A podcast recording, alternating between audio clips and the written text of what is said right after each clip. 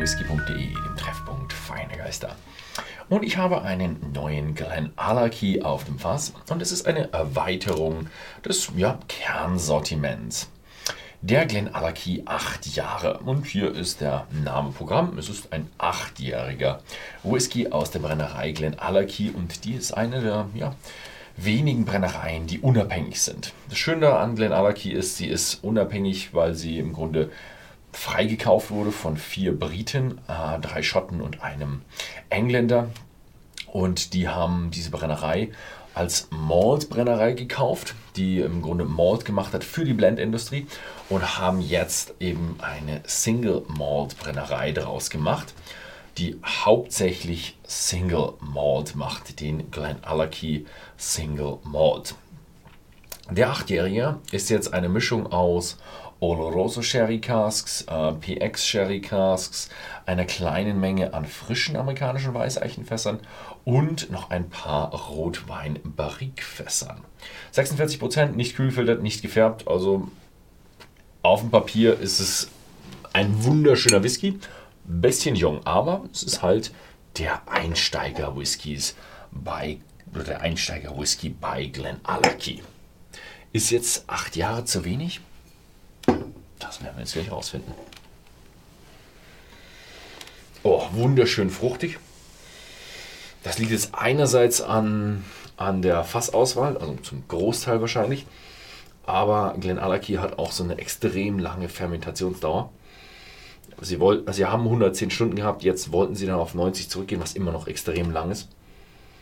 Und der ist wunderschön fruchtig. Also er hat aber auch so eine, Trauben, Weinnote, bisschen frischfruchtig.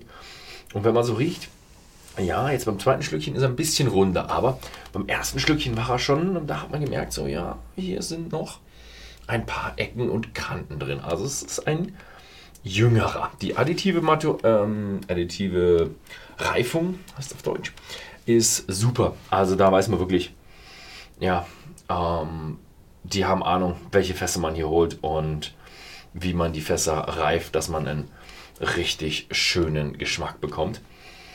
Aber man merkt so, ja, die subtraktive ähm, Reifung ist da, aber nicht so viel wie, sagen wir mal, bei einem 12-, 15- oder 18-Jährigen. Also er ist ein bisschen jung und ungebremst im Geruch. Mhm. Mhm.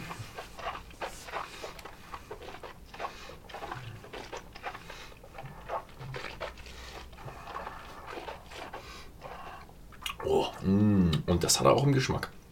Also Intensität definitiv vorhanden. Eine gute Eiche ist auch mit dabei, aber auch immer noch schön süß. Und mh, mm, einfach mh, mm, dieser Wein und den PX und da merkt man viele verschiedene Fässer drin. Man hat eine ganze Menge zum Probieren. Aber auch im Geschmack, muss ich sagen, Ecken und Kanten drin kein Fehlgeschmack. Also das würde ich jetzt nicht irgendwo sagen, boah, der schmeckt voll metallisch, das ist definitiv nicht vorhanden. Es ist gut, man kann sagen, ja, die haben lang genug gewartet, um auf den Markt zu bringen. Ist ein schöner Whisky, aber es ist definitiv ein Achtjähriger. Da ist wirklich auch, wie ich am Anfang gesagt habe, der Name ist Programm. Der schmeckt wie ein Achtjähriger, jung, intensiv, schön aufgeladen mit Fässern und äh, mit acht Jahren ist er aus dem Gröbsten raus. Mhm. Mhm. Da hat sich Willy Walker schon was einfallen lassen. Hm, ich wüsste mal gerne, ich habe es gerade nicht mehr im Kopf, wann er die Brennerei gekauft hat. Aber lang kann es nicht mehr hin sein, dass dann der Achtjährige auch wirklich zum Großteil wahrscheinlich aus dem, des, aus dem Rohbrand sein wird, den sie selbst im Grunde hergestellt haben, bevor, äh, nachdem sie die Brennerei gekauft haben. Mhm. Eine Flasche, gut verfügbar.